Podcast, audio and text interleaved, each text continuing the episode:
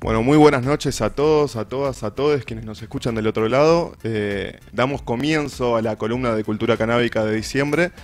Y bueno, como bien dijimos en, el bloque anterior, en la intro, tenemos el gusto, el placer de tener con nosotros a Valeria Salech, eh, presidenta de Mamá Cultiva Argentina, eh, que bueno, se copó y está acá con nosotros en el piso. Se copada, se copada. Así que, que bueno, nada, vamos a dar comienzo más que nada. Eh, primero que nada, bueno, nuevamente muchas gracias por participar, por sumarte a la columna, por sumarte al programa.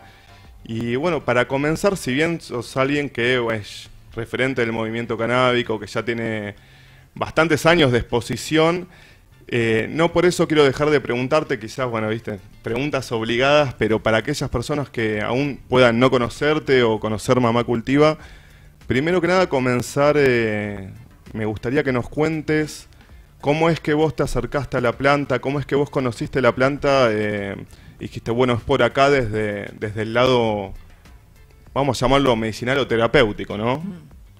Em, primero de nada, porque a mí me encanta venir a las radios y, siempre que hay un espacio en radio sobre cultura canábica lo celebro porque creo que es así como se construye otro sentido común, ¿no? Em, hablar de cultura canábica y no eh, de medicina canábica o de cannabis para tal cultura. Todo, todo, todo entra ahí. Eh, es para celebrar. Y mm, la planta la conocí como todos ustedes, ¿no? En la adolescencia y de saber que, y más o menos, porque eh, en, mi época no se veían flores, mm. ¿no? conocí el prensado, pero a mí me... como la mayoría. Como la mayoría.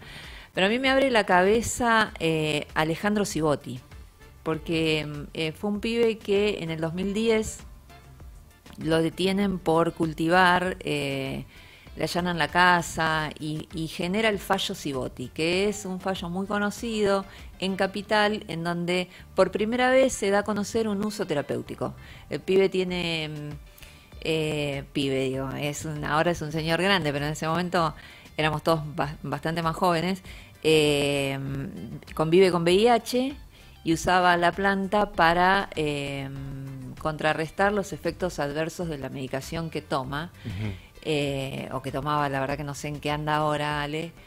Y mm, me acuerdo que en ese momento varios dijimos, che, para, es por acá. Es, es, esto es lo que alguien, esto me acuerdo que el fallo fue como unánime, como que había ahí algo de em, sentido común. Entramos en un sentido común, ¿no? Era como a nadie podía decirle no, porque había una médica diciendo que le hacía bien, porque había una psicóloga diciendo que había notado cambios positivos, porque estaba su propio relato y su experiencia contando lo que había pasado con cannabis en su salud a partir del uso. Y me quedó eso, Después, varios años después, cuatro o cinco años después, yo empiezo a experimentar cannabis en mi hijo, empiezo a leer sobre el uso en epilepsia, en autismo, y tuve fe, le tuve fe, le tuve fe a la planta y le tuve fe al relato de él. Y también a lo que nosotros vivimos, ¿no? El usuario eh, adulto, el, usuario eh, que no se percibe medicinal, Paolo el rockero. Mm. Paolo el rockero era un tipo que de repente estaba de buen humor siempre, ¿no? Y le bajaba el precio a todo, ¿se acuerdan? Era como, sí, sí, sí, eh, sí, paz y amor y no sé qué. Bueno, si vos esos síntomas de estar bien, estar relajado, estar sin, eh, sin preocupaciones, como un poco más eh, liberado de, la emoción negativa del día, de la vorágine laboral, ¿no? El estrés, el, ritmo. Estrés, el todos esos síntomas, se los pasás a una persona que está con, una enfermedad y la está pasando mal, es terapéutica la planta. O sea que la planta es siempre terapéutica. Lo que pasa es que algunas personas no teníamos conciencia de eso. Entonces empezamos a pensar en un uso consciente y en hacer consciente el mensaje que nos trae la planta, que es una planta medicinal como casi todas las plantas que hay en el mundo, ¿no? Y, ponerla un poco más en ese lugar, nosotros, que somos quienes la nosotros y nosotras, que somos quienes la conocemos y sabemos el potencial terapéutico que tiene, llevarla a ese plano y sacarla de la droga, ¿no? Porque... Sí, el estigma que mm. tiene... Era nuestra responsabilidad y la verdad es que como, como eh, mamá tengo un poco de insolencia, ¿viste? Puedo manejarme con, con algunos códigos en esta sociedad machista en la que lo que dice mamá es lo que dice mamá. Se respeta. Se respeta. Un poquito más, tampoco mucho más, pero sobre todo si te encontrás con una ministra de Seguridad eh, machista. Pero bueno, mm. se respetó. Y, eh, y en la ley de cannabis medicinal que impulsamos en el 2016 salió por unanimidad.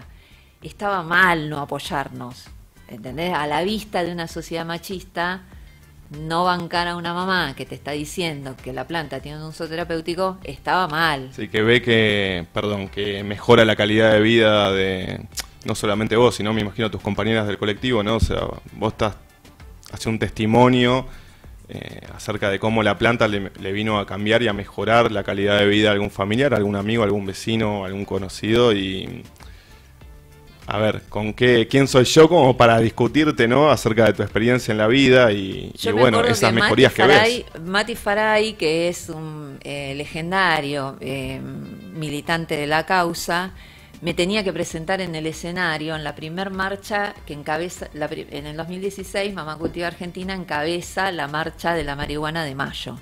Y era la primera vez que el movimiento canábico dio un paso para atrás y nos dejó a nosotras encabezar. Cuando llegamos al escenario me presenta Mati Faray y dice, a ver quién le dice que no a estas madres. Mayo del 2016.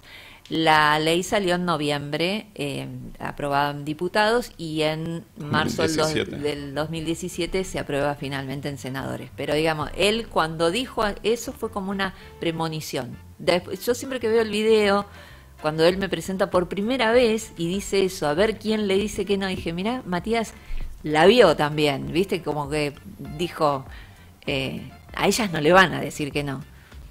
No, es que, a ver, a, a cualquiera, qué sé yo, a un rasta que anda por la calle, ya de por sí, por ser rasta, también carga con su estigma, sacando la planta, o a cualquier, eh, a cualquier persona, digamos, en, de forma individual, bueno, viene todo a raíz del previsionismo, ¿no? Un montón de campañas sucias en contra de una planta que en realidad, bueno, tiene, sabemos que tiene usos milenarios en todo el mundo, en distintas culturas del mundo.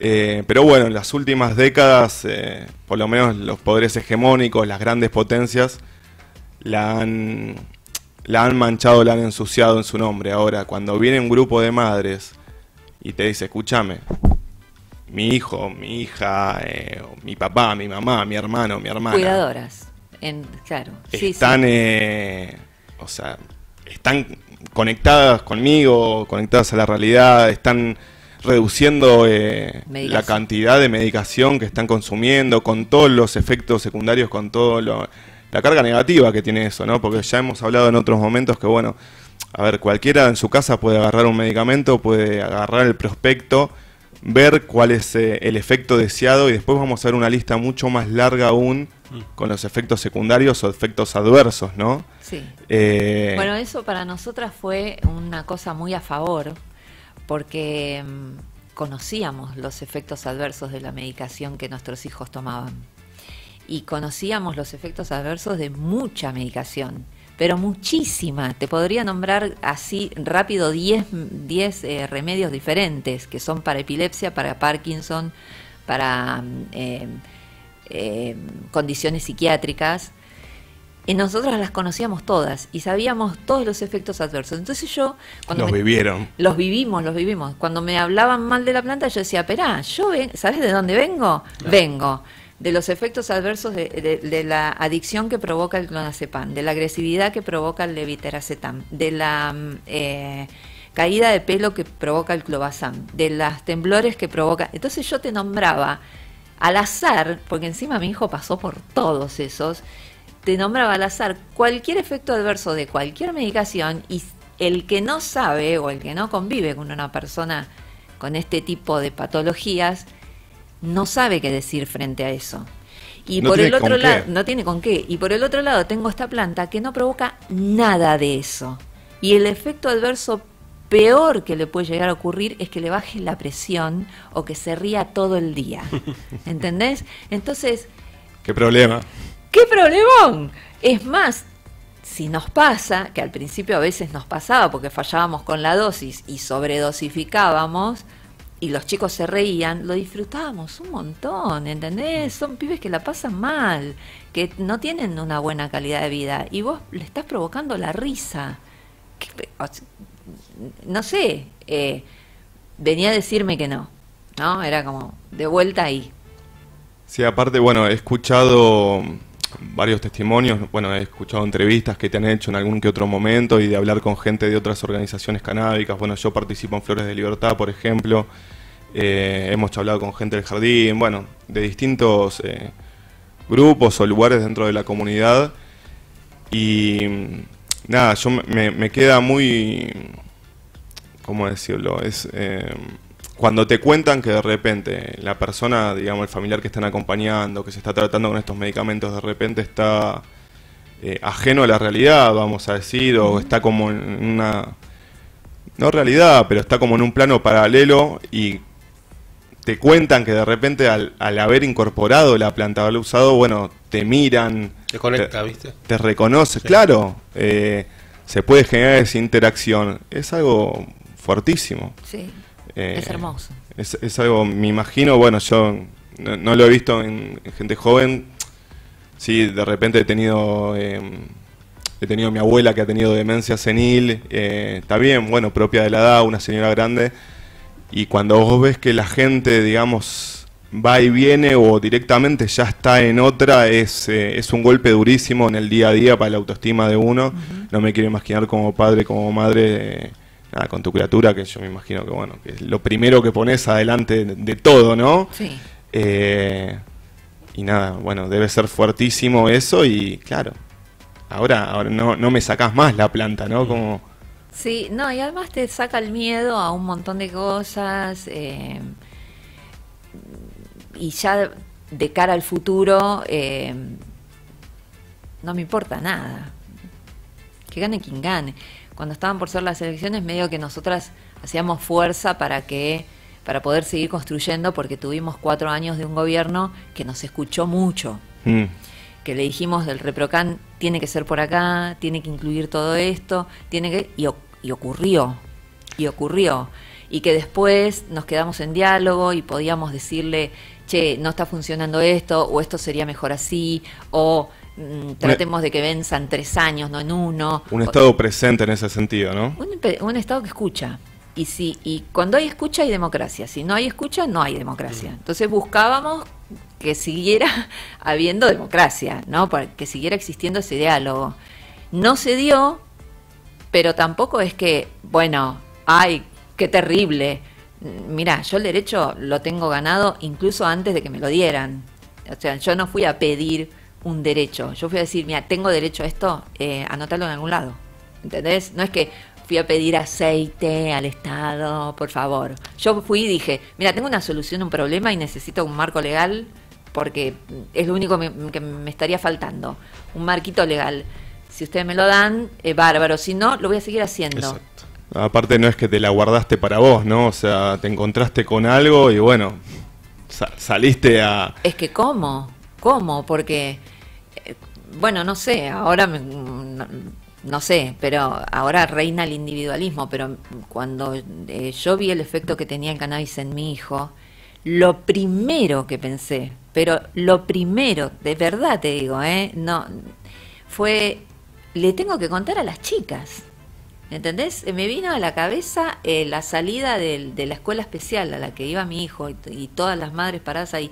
Pensé en ellas primero que en nadie, porque sé lo que viven y, qui- y quería que tuvieran ayudar. La, la misma, claro, la misma herramienta terapéutica. Me sacaron cagando, obvio, pero eh, con el tiempo me fueron llamando, pero al principio, ¿qué marihuana? Estás loca. Eh, sí, igual estoy loca, entonces era difícil de, de- de- de creerme porque, bueno, eh, siempre fui medio arriesgada en, mis decisiones y, fue como, bueno, esta porque es así. Pero después con el tiempo fueron, fueron cayendo. Eh, la historia me absolverá, decía por Claro, bueno, pero lo primero que pensás cuando, cuando vos descubrís algo tan potente es en los demás. Por lo menos a mí me pasó eso. ¿Será que cómo fui educada o no sé, no sé, pero yo primero pensé, no fui a buscar un marco legal para mí. Fui a buscar un marco legal para que las que venían detrás tuvieran el camino allanado. Y eh, en eso eh, y ahí es como en ningún momento dudé de que yo tenía el derecho. No es que fui a preguntar, ¿no? ¿Se entiende la diferencia? Esto me corresponde, chicos. No, no, no. Yo con una insolencia este fabulosa. Sí, sí, pero no, no sabes, era como, yo sé que tengo derecho a cultivar para tener estas plantas que le hacen bien a mi hijo y a un montón de personas mal. Eh, ¿Dónde firmo? quieren que les dé la dirección de mi casa y, van viniendo y anotan en algún lado, no sé, era no me oculté, no me no tuve miedo, no nada, era esto es un derecho y yo sé que es así. Uno tiene derecho a la salud, ¿no? Eh, desde lo más general, vamos a decir, y si vos encontrás la salud en nada más y nada menos que una planta que puedes cultivar en tu casa y en derivados que puedes preparar en tu propia cocina, digamos, eh, bueno, ¿cuál es el criterio para decirme que no? ¿Tanta ficha en el laboratorio tenés? no, es que igual podemos convivir, porque no es que, yo dejé de darle eh, el levitaracetam al nene, yo se lo seguí dando en menor medida, le, bajé, le pude, reducir algunos medicamentos. No puedes cortar de golpe. a veces vuelvo, eh, ahora tuvimos una situación... Eh, eh, complicada en casa y el nene se desreguló y vuelvo a la medicación psiquiátrica si hace falta, me apoyo en ella, está todo bien, no es que me volví una talibán antifarmacia. No, no, yo tengo mi cajita de herramientas como cualquier, este, eh, como la doctora juguetes y voy eligiendo con qué trabajo, pero eh, y con qué, cuál es el tratamiento que elijo para él. Claro así como elijo mi tratamiento también, ¿no? De repente mm, tenés un día pesado y decís, bueno, hoy es un día canábico a full y hay días que no, que no lo es y que hay que darle lugar a otras herramientas o elegir otras terapias, ¿entendés? Cada uno. Lo que pasa es que mm, eh, el único problema que tenemos es que tenemos tercerizada la salud. ¿Vieron? Andamos pidiéndole permiso al otro andamos preguntándole a otra persona cómo estoy. ¿Cómo estoy? Exacto. Escúchame, ¿cómo estoy? Te traigo mis análisis, decime cómo estoy. Vos no sabés cómo estás, hermano. ¿No te das cuenta? No, porque... Estamos enajenados, estamos, estamos enajenados. Hay mucha desconexión con uno mismo también. Claro. Y pasa que hay que seguir el ritmo, ¿no? Hay que llegar eh, con los días, con los horarios, con un montón de cosas, con las cargas, no hay que quedarlas, ¿no? Entonces, bueno, uno quiere, sigue, sigue, sigue hasta mm. que revienta muchas veces. No nos perdonamos. Eso es gravísimo. La gente no se perdona no rendir, no estar, no hacer, no esto, no aquello, viste que, y más ahora, estamos en, en un gobierno donde nos ven a nosotras como, a nosotros como eh, productores de capital. Y el que no está apto para producir capital... Sí, si no rendís no servís. No está dentro del sistema directamente yo lo entiendo, está esa presión y esa lógica este, que, que, puja con la otra, con la nuestra, ¿no? Con la de la solidaridad, con la de la autocompasión, con la de el, generar comunidad, eh, con otros valores que son completamente diferentes, chocan, pero también convivimos, ¿no? Porque acá estoy yo y están ustedes y estamos leyendo y estamos recomendando y estamos este, haciendo de la política una cultura también estamos, estamos, estamos haciendo contracultura todo el tiempo. No me gusta que, eh, resistamos nada. Nosotros tenemos que seguir siendo quienes somos, nada más. Y, y, vamos a seguir recibiendo personas nuevas una y otra vez. Y más ahora. O sea, esto es un buen momento para, para quienes tenemos esos valores. Porque van a empezar a llegar personas nuevas. Y está buenísimo. Todo el tiempo, ¿no? Todo el tiempo. Hace, hace un rato decías que bueno, que de repente en algunos momentos volvés o uno se tiene que apoyar de repente en en los remedios, en los fármacos, como ha sido en, lo- en los medicamentos que, que generalmente, tradicionalmente recetaban los médicos. ¿Qué le dirías vos? Porque, a ver, hemos tenido varias columnas, ¿no? Una cosa es que lo diga yo, pero bueno, me gustaría que la gente escuche a otra persona, ¿no? No, no, no, eso obviamente no te voy a bajar el guion, pero pasa mucho que de repente hay gente que se acerca al cannabis y no le funciona, Ajá. eh, se decepciona, se desilusiona eh, y lo deja de lado. ¿Vos qué crees en ese sentido? Yo tengo entendido que el cannabis en el uso es un traje hecho a medida para cada persona, ¿no? Y Que- que no toda planta, digamos, va a servir para, las, para todas las patologías. ¿Cómo lo ven eso? ¿Cómo lo manejan ustedes desde el colectivo? Bueno, pero es lógico porque estamos eh, educados en la inmediatez. Se supone que vos eh, te tomes un geniol y se te pase el dolor de cabeza. Y a veces cuando no funciona así te frustras un montón. Y con las plantas pasa lo mismo. La gente piensa que la planta es la, la planta, ¿viste? Como la droga. Y la realidad es que las plantas son individuos hermosos y muy particulares como todos nosotros, como todas nosotras. Eh, no, nadie sobra en el mundo, nadie, nadie, nadie. Ni, ni siquiera esas personas con las que nosotros no compartimos valores, no sobran, porque gracias a eso nos reafirmamos en los nuestros, ¿no? Es como, nos sirve para eso. Cumple Y- una función. y claro, esa es la función. Y mm, yo tengo una amiga que tiene un perro que es un espanto, realmente feísimo, y yo le digo que es feo, pero que igual lo quiero. Y eh, porque no sobra tampoco ese perro feo, ¿entendés? Porque hace que vos veas a los otros más lindos. Eh, y además es divino, es- pero bueno. eh, Si te escucha desde casa te estará mandando no, a y a cagar. ella le parece hermoso, ¿entendés? Ella le saca fotos y las sube y no sé qué porque le parece El divino. amor es así. Bueno, es el perro de ella, es el perro que ella necesita. La planta es igual. Tenés plantas eh, tipo pinito, alargadas, tenés otras arbustito, tenés unas con hojas anchas, otras con hojas finas, otras más verde musgo, la otra es verde clarito, tenés unas que se ponen violetas, otras que se ponen marrones, te- tenés una cantidad de variedad que descartar por- porque probaste una de ellas, porque adoptaste un perro medio fulero, descartes la idea de seguir adoptando, me parece un poco extremista.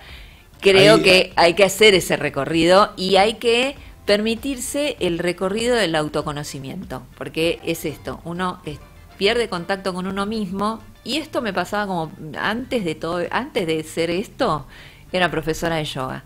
Y resulta que la gente no se conoce no se conoce, no sabe los límites de su cuerpo, no sabe hasta dónde puede llevarlo para un lado y para el otro, ¿viste? Eh, Mm. Y es todo un aprendizaje que eh, lleva mucho tiempo, conocer el propio cuerpo, eh, a- em, trabajarlo, mejorarlo, optimizarlo, eh, encontrar los límites y, aceptarlos, ¿no? Eh, amigarse con eso, perdonarse con eso. Y en la planta pasa lo mismo. Vos vas probando variedades y te vas dando cuenta qué te provoca cada una, cuál te conviene usar para el día, cuál para la noche, cuál no es para vos definitivamente. Y ese recorrido es hermoso de hacer porque es muy enriquece, enriquece a uno. Me- estoy muy romántica, usted dígame. No, no, no, está, está, está perfecto.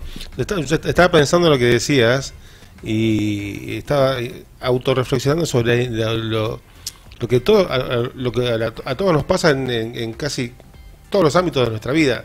Hablo en este caso mío que es el concepto de inmediatez que tenemos, ¿no? Como que, digamos, entiendo perfecto lo que decís, digamos, si no me funciona una planta, pues ya está, ¿no? las otras 15 no me funcionan más. No, ni siquiera este no lo digo por mí, no es autorreferencial, pero entiendo que la sociedad ya no toma el- no se toma el tiempo. Exacto. No, no se toma el tiempo, necesita que la solución sea esta, sin ver que hay alternativas a esta que son similares, parecidas, diferentes, lo que sea, pero que hay cosas que pueden confluir, quizás la, la combinación de dos plantas sea la, la que vos eh, necesites o, o te haga bien o sea la que, que, que vaya justo con vos, pero reflexionar sobre, sobre el, concepto de inmediatez aplicado a todo, ¿no? A Eh, a todo. a todo. La inmediatez, el, el estar eh, básicamente corriendo todo el día. ¿no? Es que, También. claro, porque estás como enajenado en esto de volverte productivo y de rendirle a alguien a alguien, hay gente que ya ese alguien lo tiene incorporado en su cabeza. Mm. Viste que tenés eh, un loco adentro tuyo que te está diciendo todo el tiempo, Dale, "Che, dale. podrías estar haciendo esta otra cosa. ¿No? te quedan cinco minutos. Presión Podría- autoimpuesta. Claro, eh, eh, es eso. Y en ese, en esa enajenación, el cannabis funciona como un refrigerante de auto. ¿Entendés?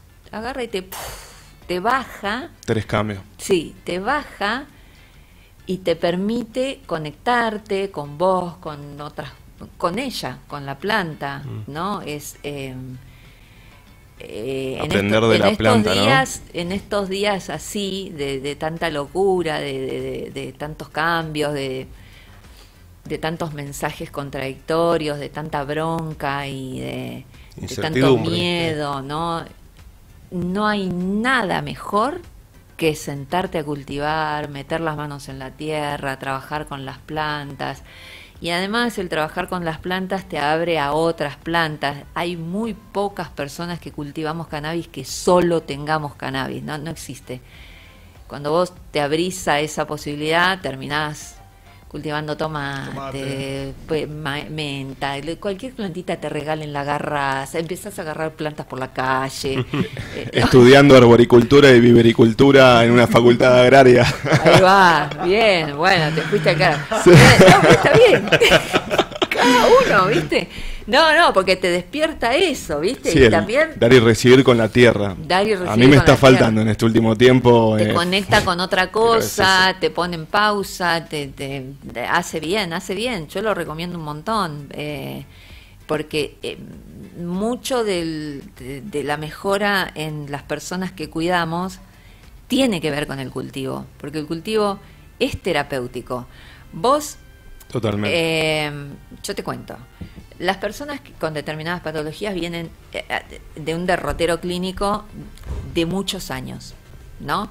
Yo pensé, porque eh, soy eh, tarada, digamos, que, eh, me pasaba a mí sola. Siempre uno cree que le, le pasa a uno solo, sí, las cosas nos atraviesan, graves, los las cosas problemas. graves, decís, esto, mirá lo que me viene a pasar. Y en realidad a todo el mundo le pasan to- de todo todo el tiempo. Una cosa que yo aprendí con Mamá Cultiva fue eh, que hay gente que convive con migraña muchos años. Que a mí, me parece- a mí me duele la cabeza un día y me vuelvo loca. Te acostumbras, te acostumbras a, a llevar e- esas o cuestiones, no, ¿no? o no te acostumbras y vivís con una frustración muy grande que te va comiendo por otro lado. No, Lo sí, soportás, sí, pero tremendo. claro, pero digo, es como No te que queda otra. a- adaptamos o no- nos acostumbramos, digo, no como algo bueno, sino como diciendo, bueno, está, puedo seguir, sigo, ¿no? Por esa Sí, sí. esa presión o ese lo, lo que sea, exactamente, esa autoexigencia.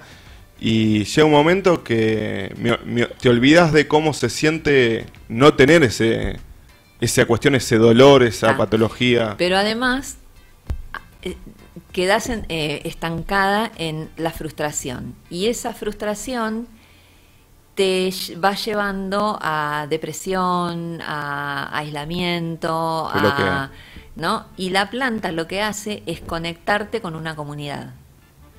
Y eso ya, eh, si cultivas, ¿no? Estoy hablando ya de los beneficios terapéuticos de cultivar. Te conecta con otras personas, te enseña a tener paciencia, te genera una esperanza enorme y no te va a fallar. Lo que a mí me da tranquilidad cuando la gente viene y se acerca y yo les digo, che, cultivá. No, pero yo quiero el aceite, otra vez, concepto de inmediatez. Vos decís, sí, ok, pero yo te puedo por ahí ayudar con el aceite, pero cultiva, cultiva. Nosotras te, te- te queremos acompañar en ese proceso.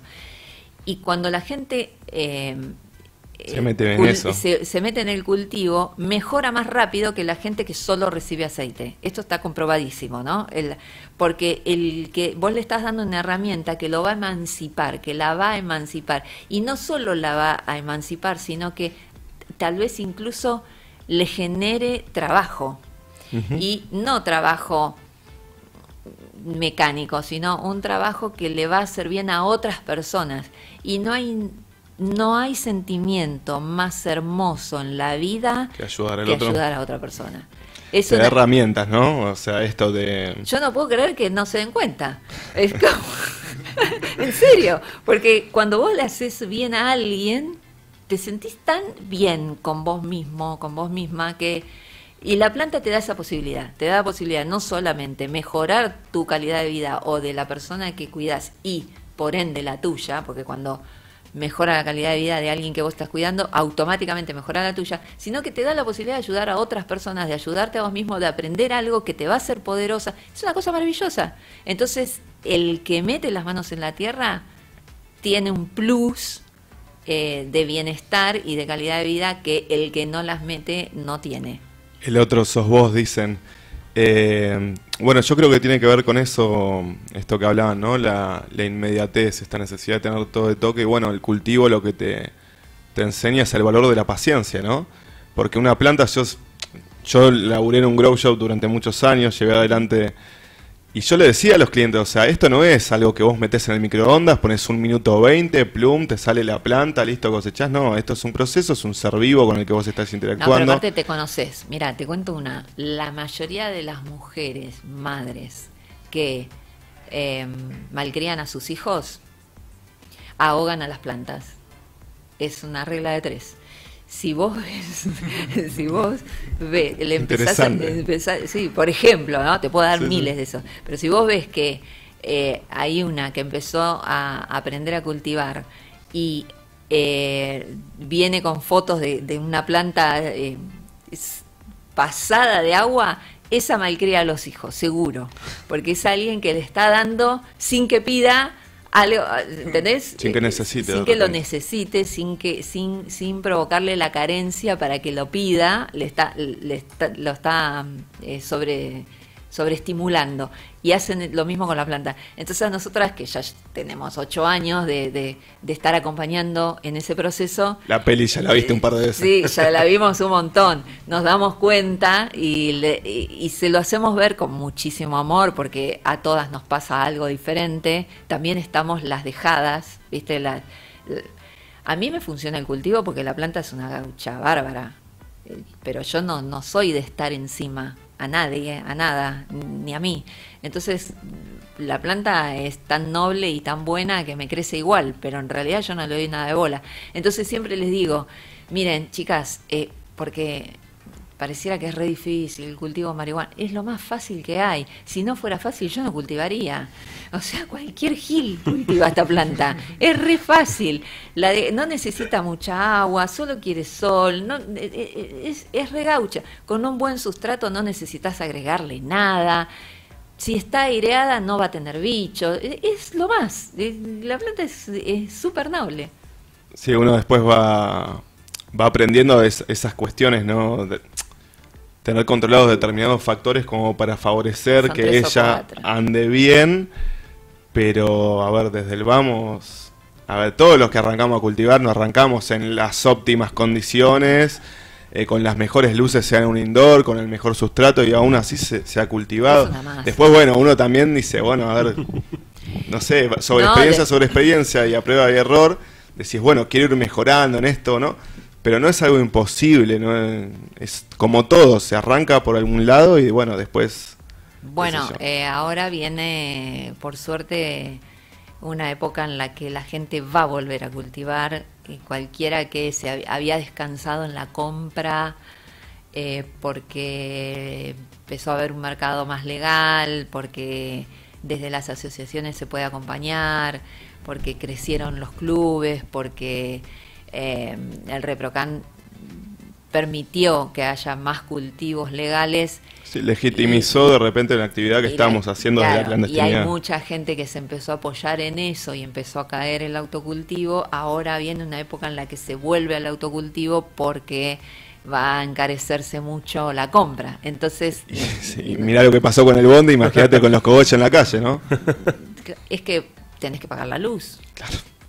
Entonces, eh, bueno, hay que rebuscársela. Hay que, hay que empezar a hacer números y la realidad es que, bueno, eh, conviene hacer una mini inversión en un indoor y cultivar vos que estar dependiendo del indoor de otro y de pagarle las cuentas a otro. Mira, una, una pavada. El otro día se hizo eh, estamos a- hace poquito en Avellaneda fue el festival Enraizar, que fue la primera experiencia apoyado por el municipio. Fue justamente en el parque multipropósito La, La Estación, no sé si lo conoces, está enfrente de la Muni. Creo, creo que fue 3 y 4, Sí. Sí, sí, sí. si no me falla la memoria. Y de repente veo un amigo que sale como enojado de uno de los balcones, no, porque venden un esqueje, qué sé yo, pero me sale 12 lucas el esqueje. Y le digo, a ver, boludo, el esqueje, primero que nada, es de genética. Vos sabés que es feminizada, que no, tenés, no vas a tener pierde si se te hace macho y vos no querías al macho, querías la hembra, porque no vas a hibridar lo que sea. Eh, sabés que tiene cierta trazabilidad, digamos, ¿no? no te están dando cualquier cosa, te estoy dando una semilla que saqué un paraguas. Hay alguien que laburó muchos años para que vos tengas un esqueje Ese, estabilizado. ese esqueje. Y aparte digo, está bien, a vos te sale 12 lucas. Si vos llevas bien adelante esa planta, podés sacar una buena cantidad de, de flores. ¿Sabes lo que sale esa buena cantidad en la calle? No te sale 12 lucas. No, no, y aparte la podés Se te clonar paga la sol, planta. ni hablar, sí. Y ahí so, eh, sos vos. Sí, sí, sí, le mantenés, tenés tu espacio de veje, la usás de madre, vas sacando. Entonces, nada, o sea, la planta siempre te va a dar más de lo que de repente, bueno, quizás te costó en un principio, se te termina pagando solo. Hay que tener esa perspectiva, digamos, más a largo plazo, si sí, se quiere. tengo una, un, además un plus con cero rigor científico como a mí me gusta, que es que, em, anécdota corta, una mamá viene a mamá cultiva, aprende a cultivar, tiene buena mano, le salen rápido los- las flores, en el mientras que aprendí a cultivar, eh, nosotras le dábamos aceite y mm, Acompañamiento. se le termina el aceite, nos vuelve a pedir y le digo, escúchame, pero vos no cosechaste ya, sí, pero no me animo Hacerlo. Hacerlo. Ok, eh, te acompañamos, hacem- lo hacemos juntas, no sé qué, sí, bueno, pero igual yo quiero probar el aceite tal, porque nosotras le habíamos dado un quimiotipo, ella quería probar otro quimiotipo y andaba dando vueltas y Mm. pedía. Y le dieron uno, bueno, el que le dimos nosotras, no, bueno, habló con Flor de Libertad, habló con este, se consiguió otro, estaba buscando la variedad, no la pegaba. Eh, tenía un pibe grande, como de 30 años, que o se ponía muy eufórico o se quedaba mucho y ella no le encontraba la variedad y yo le dije un día, Rita, tenés que usar tus flores. Tenés que usar tus flores porque las plantas que vivieron en tu casa conocen al chico. Te conocen a vos y saben lo que necesitas. Vos no me vas a creer, pero No, la haceme caso. que vos le pusiste a esa Haceme planta. caso y probalo. Vos sabés lo bien que le va con sus propias flores y eso no tiene ningún no tiene explicación lógica, pero No yo sé que Si funciona- que funciona. Y sé que, que por eso con tanta seguridad le pido a la gente que cultive, porque yo sé que las plantas saben lo que nosotros necesitamos. Las plantas nos dan y bueno, eh, No es, le- es no- no eso. te van a fallar. Dar y recibir es un intercambio, ¿no? Yo muchas veces hablaba con clientes que me decían, no, porque de repente si la planta me sexa y me sale macho, la tengo que matar y me da pena, qué sé yo. Y a mí muchas veces empezando en el cultivo te da pena el tema de la cosecha, o de repente tenés que levantar una planta. Por otro lado le digo, mira, vos pensás que cuando vos arrancaste era una semilla.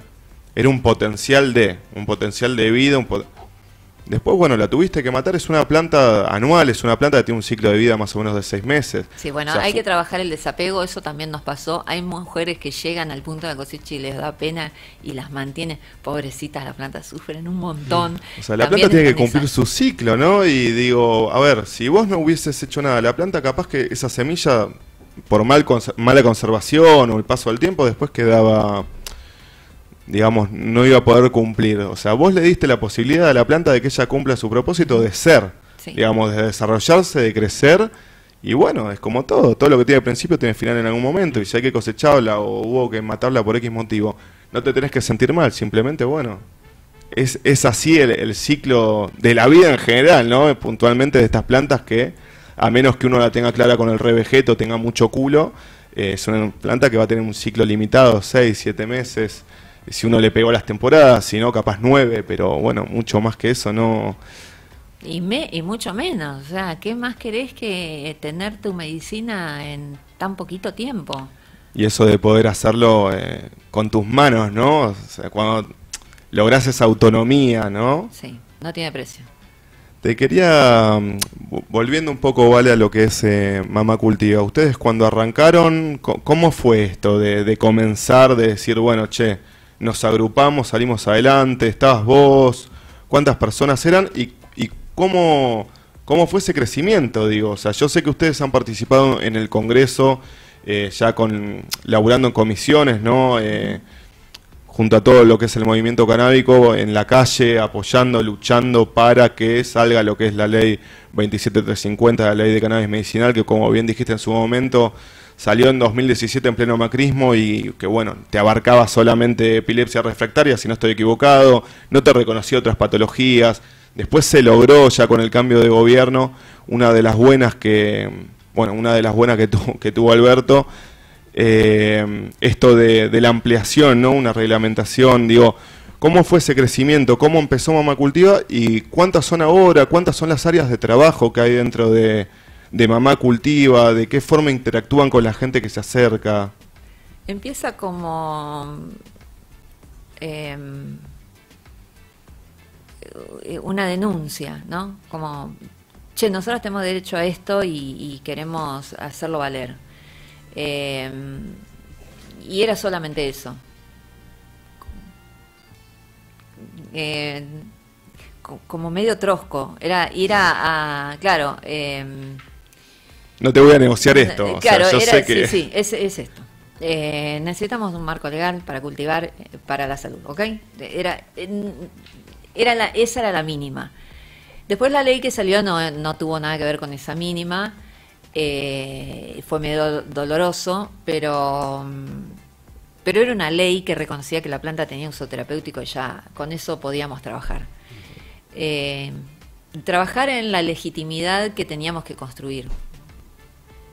Más allá de la legalidad, a mí la legalidad, bueno, pero sí podíamos trabajar en la legitimidad. Y después, eh, cuando el macrismo saca la ley y no hace nada con eso, se quedó muy por debajo de la legitimidad que se había logrado. No, no, ellos no sacan la ley y después no la reglamentan, no le dan presupuesto, no la autoridad de aplicación era el Ministerio de Salud, lo convierten en secretaría, no nada, o sea, no nada. La que damos como referencia en cannabis medicinal nosotras recibíamos 300, 400 mails, eh, eh, mensajes directos en Facebook, en todas las redes sociales por día teníamos que tuvimos que armar un equipo de personas que contestara los mensajes. Los mensajes no eran ninguno eh, aguante el faso. los mensajes eran se me muere mi mamá, por favor ayúdenme, no sé qué hacer, estoy desesperada. Eh, es más, vos para contestar los mensajes te tenías que sacar el corazón, dejarlo en una cajita, contestar y después volvértelo a poner, porque si no llorabas todo el tiempo. Éramos seis, siete contestando todos los días, todo el día los mensajes y nos dimos cuenta que teníamos que armar una estructura para sostener esa demanda y que, y, y que además era una demanda con la fantasía de que nosotras hacíamos aceite para dar. Y nosotras no, no teníamos esa no tengo una estructura, para, por más que quisiese. Pero escúchame, no me sale del, aceite de las No sé, se imaginaban que te iba a sacar en algún momento un bidón de 5 litros y les iba a repartir. ¿Entendés? Era una cosa que. Sí, no, conozco, no, no convierto el agua en vino. No podíamos responder a esa demanda de ninguna manera. Lo único que podíamos hacer era enseñarles a cultivar. Y a eso nos dedicamos. Entonces empezamos a armar como equipos de personas eh, equipitos, bueno, yo con Pablo, vos con no sé quién, eh, yo recibo familias los jueves, vos los martes, yo los lunes de, a la mañana, yo que, vos qué días podés. Y entonces empezamos a armar unos dispositivos de acompañamiento a familias diferentes días de la semana, en diferentes horarios, en un departamento de un ambiente que alquilamos en Congreso. Así arrancamos. Eso fue en el 2017. Hoy no estamos muy lejos de eso, porque el trabajo voluntario es muy difícil de mantener. Y la militancia es agobiante, es cansadora, pero bueno. Es muy agobiante, pero somos también 14, 16 eh, personas, seguimos siendo un, eh, un, núcleo que fue variando, que las, las fundadoras no están, que eh, vinieron voluntarios y voluntarias y ya no están, pero entraron otros, porque se tiene que renovar el plantel sí o sí, porque el trabajo voluntario no se sostiene tantos años. Y es un trabajo eh, no solo voluntario, sino muy voluntarioso, como, como, como eh, tenés que tener mucha paciencia, tomarte el tiempo, escuchar, pones mucha emoción, mucho tenés cuerpo. que contener, ¿no? Tenés Eh, que como vos decís. tenés que aprender a manejar determinadas situaciones. No es fácil, es gente rota que llega otra vez después de un largo camino en donde se frustró, se frustró, se frustró, se frustró y no tiene lugar para otra frustración. Y vos tenés que trabajar con eso, con esa delicadeza, con ese amor, con esa paciencia. Es un dispositivo que dura tres meses, que hay que sostenerlo, que pasan cosas adentro, ¿no? Un- Una vez que vos armás el grupo de familias y de personas que vienen a cultivar, que vienen a aprender, hay choques entre ellos, ta- ta- también se forman lazos lindos, hubo una pandemia en el medio, tuvimos que aprender a hacer todo eso virtualmente, que fue re difícil porque si lo tenés al lado lo abrazás, ¿viste? Pero si están en, en una pantallita así, se te pone a llorar, es terrible, no, no tenés las mismas El contacto, herramientas. sí. Tuvimos que desarrollar otras herramientas. Eh, empezaron a, a aparecer personas con profesión, eh, eh, psicólogas, trabajadoras social, a ayudarnos. Eso también profesionalizó a la orga. Y a mí me enorgullece mucho que ese sea eh, nuestro expertise. Nuestro expertise no es que somos las mejores cultivadoras, ni somos, ni tenemos médicos, es más, te- tenemos médicos y médicas y Necesitamos más. no, les pedimos por favor que no lo digan.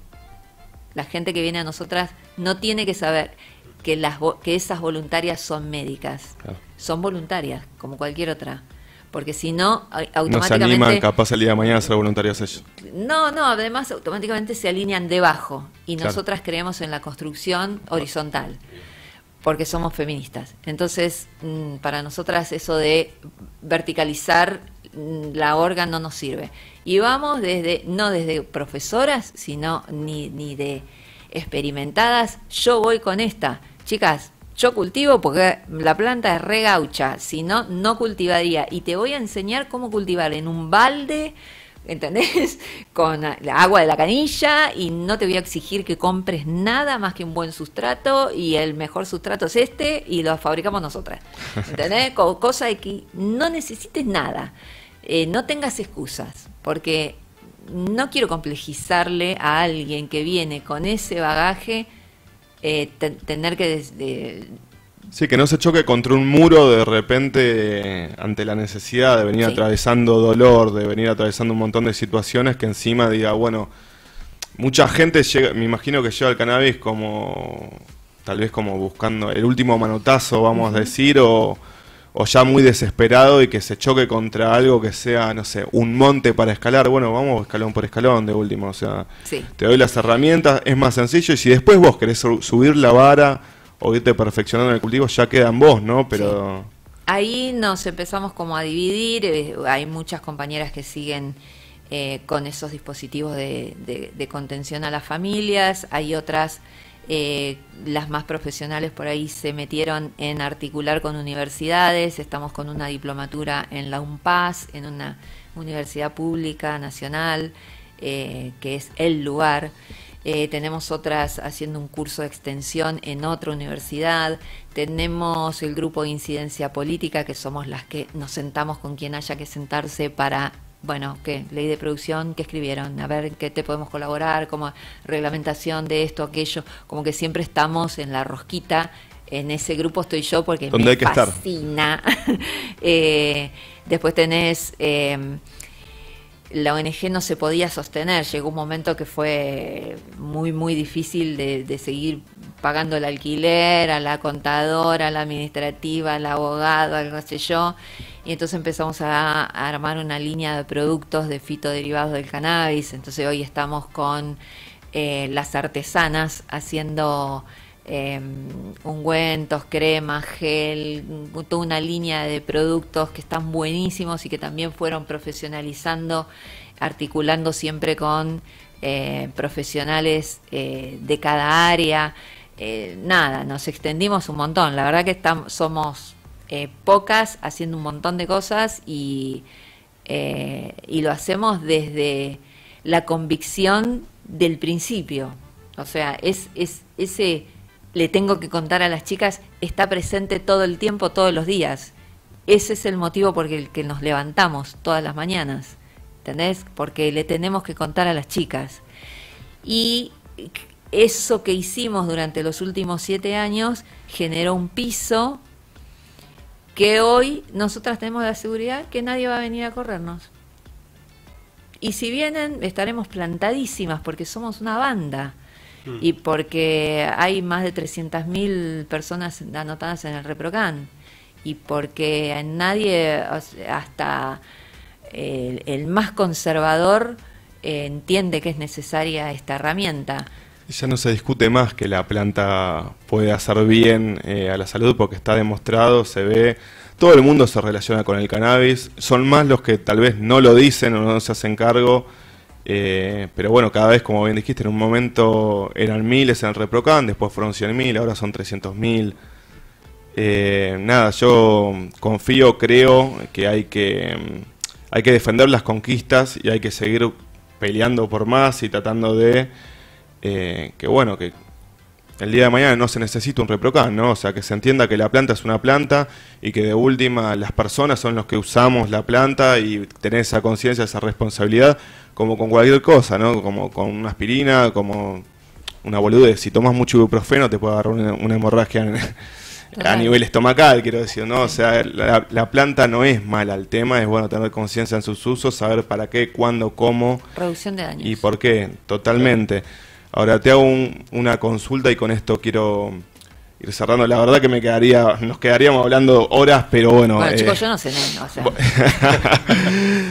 Eh, ya que tenés, eh, como vos bien dijiste, estás en este grupo, en esta área que es la que articula con los distintos organismos o con los distintos personas que tienen cierto cargo por decisión, digo. Eh, ahora se viene, se viene, no, ha habido un cambio de gobierno, eh, tenemos hoy por hoy cierta gente ocupando cargos del Estado que ha venido con las promesas explícitas de reducir ministerios, reducir derechos, reducir eh, un montón de cuestiones que me parece son fundamentales, por lo menos a lo que es la sociedad en la cual quiero vivir, ¿no? Y digo, tengo entendido que unos días antes de que haya asumido Mirey, asumió, bueno, el 10, creo que el 7, el 8, por ahí, eh, por ejemplo, el doctor eh, Marcelo Morante eh, renunció a su cargo de vicepresidente, si mal no recuerdo, de Aricame, junto con otras personas. Eh, ¿Ustedes han tenido algún acercamiento con la gente del gobierno actual? ¿Han podido articular? Eh, ¿Qué expectativas tienen? ¿Tienen alguna expectativa? Vos que tenés más eh, contacto, digamos, con gente del movimiento canábico que yo, ¿no? Digo... No, no, no, yo no tengo ningún Porque, viste, tenemos todos el culo lleno de preguntas. No, pero yo no... no tengo expectativas y es la mejor manera de vivir la vida, la verdad. chicos, relajemos porque eh, nosotros tenemos que seguir construyendo. Nuestra responsabilidad es seguir construyendo. Porque nosotras fuimos al Congreso en el 2016 diciendo, esto ya lo estamos haciendo, necesitamos un marco legal. No pudieron decirnos que no. Pero ya estaba hecho. Entonces, si nosotros ahora, con la misma insolencia, seguimos construyendo, y empezamos a, bueno, antes de irse, el presidente eh, del Aricame eh, firmó unos permisos. Eh, y las semillas mm, nacionales ya están registradas. Y no tenemos un montón, de, tela para cortar. O sea, nosotros tenemos que seguir construyendo como, como si no pasó nada acá, vamos a seguir para adelante. Es que no pasó nada, el derecho lo seguimos teniendo hasta que alguien venga a decir, che, no tienen más derecho a hacer esto, el, nosotros tenemos que seguir construyendo. No, no tenemos que esperar que nadie venga a decirnos qué tenemos que hacer. Y si pasa, nos vemos en la calle. Y si, o no, o no. Ojo, porque ojo que este gobierno llegó sin pisar la vereda, ¿eh? Hmm. Entonces, por ahí haya que tomar otras, eh, otros caminos que no sean la calle. Por ahí es la mesa, por ahí es es eh, sentarse a charlar. Sentarse a charlar. A mí me gusta mucho charlar con la gente. Eh, y me gusta también eh, torear virtualmente. porque, eh, viste, la arena de ellos es esa. Bueno, juguemos en esa arena. Chicos, dale, todos eh, ábranse un Twitter, pónganme, entren a las redes, estén presentes, discutan, no dejemos pasar una. Eh, eh, si no la quedemos. Claro, pero la arena política hoy está en Twitter o está en las redes sociales. Vamos ahí, vamos ahí, generemos contenido para las redes sociales, sigamos instalando nuestra normalidad, sigamos instalando nuestros valores solidarios, lo que la planta nos enseña. O sea, nosotros todavía tenemos un montón para hacer, no la podemos quedar, no depende del gobierno, depende de nosotros y nosotras.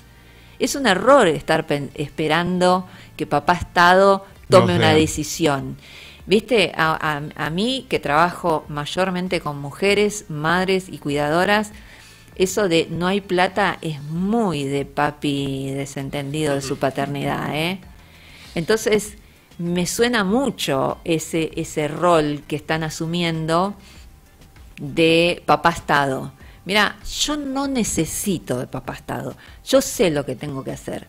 Y además, nosotras que ahora nos empoderamos y podemos generar nuestros propios recursos a través de la venta de cosas que nosotras fabricamos con el sudor de nuestra frente, también quiero entrar en su mercado. ¿Querés que sea productiva? Dale, quiero jugar con tus reglas quiero ser libre en, ese mercado. ¿Querés dólares? Mirá que con el cannabis quiero hay, un montón de mercados. ¿eh? Quiero exportar mis productos, ¿entendés? Y quiero ir a tocar el timbre, a decir, hola, sí, ¿qué tal? Mira, quiero exportar mis productos. Eh, ¿Cómo hacemos? ¿Cómo hago? Dame, dame tus reglas que quiero jugar. ¿no? Mostrame tu, tu, tu, reglamento del juego porque yo quiero jugar tu juego. Si yo me quedo esperando y a la defensiva, y no, mm, no, no soy yo.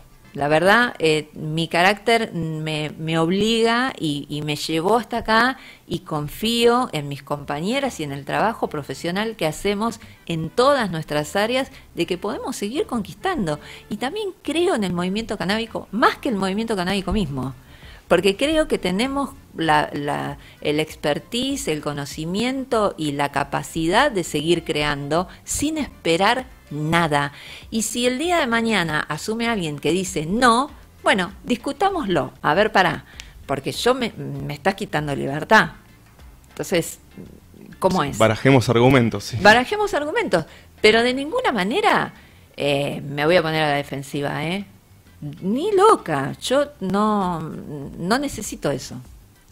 Vale, eh, para la gente que nos escucha del otro lado y que de repente sienta la necesidad, tenga la necesidad de contactarse con ustedes, ¿de qué forma lo pueden hacer? Estamos re baneadas, estamos baneadas. En, en, en, las redes sociales estamos como Mamá Cultiva Argentina o en la web es mamacultivaargentina.org pero es difícil encontrarnos. Si lo pones en el celular te cuesta encontrarlo porque, bueno, tenemos problemas con meta pero mm, ya lo vamos a resolver. Igual la web anda bien, ahí tienen acceso a todas estas áreas que yo vengo diciendo, a los dispositivos de acompañamiento de la familia que se llaman ECO, Espacio de Contención y Orientación, la preinscripción a la Diplo 2024, la tienda, ahí en la web está todo.